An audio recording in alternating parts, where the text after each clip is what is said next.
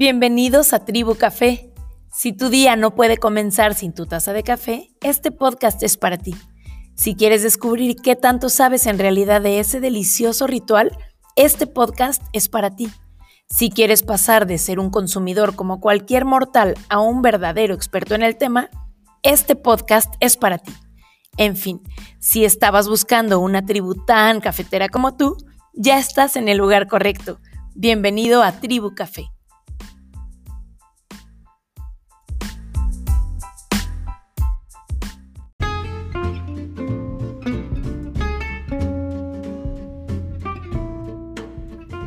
Hola, hola, gracias por venir de nuevo con su tribu cafetera.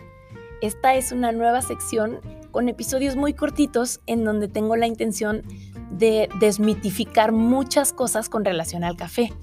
Hoy vamos a hablar sobre el espresso y la cantidad de cafeína que contiene. Mm, lo primero que me gustaría platicarles es que la forma correcta de pronunciarlo en español es espresso con S y no expreso con X aunque en algunos lugares, incluso en cafeterías, es común que lo encuentren tanto escrito como pronunciado con X, la forma correcta de decirlo es espresso.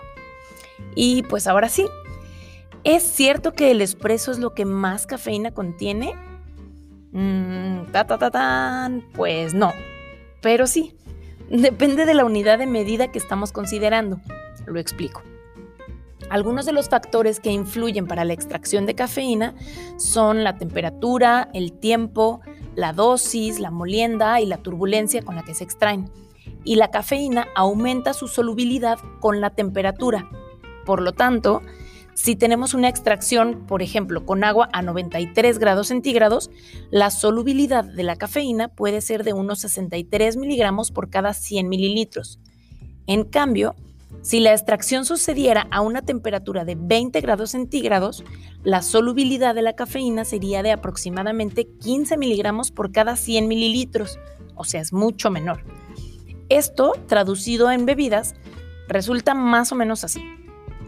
Una taza de espresso puede contener entre 47 y 65 miligramos de cafeína y un café filtrado de 8 onzas nos da de 95 a 200 miligramos.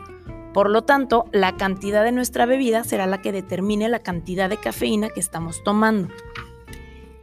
Y aquí es donde radica la importancia de la unidad de medida para poder responder a nuestra pregunta. Si tomamos en cuenta la cantidad del espresso, no será lo que más cafeína contiene. Pero si tomamos en cuenta la relación que hay en proporción contra la cantidad de un filtrado, entonces el espresso sí podría ser el método de extracción que más cafeína contiene.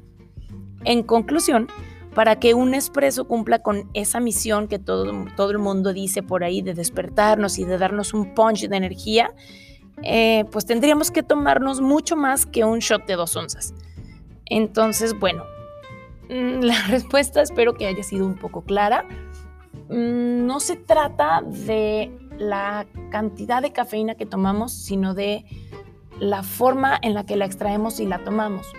Y por supuesto que también hay muchas cosas que influyen como la intolerancia o no a la cafeína, los cuerpos de cada persona y un montón de cosas más. Pero bueno, como siempre, muchas, muchas gracias por venir a escuchar este mini episodio, pero sobre todo gracias por querer aprender a tomar mejor café y por apoyar a esas pequeñas barras locales con cafés bien hechos.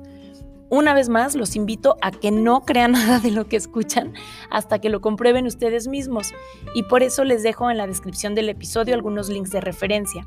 Gracias, gracias por venirse a tomar el café más perro.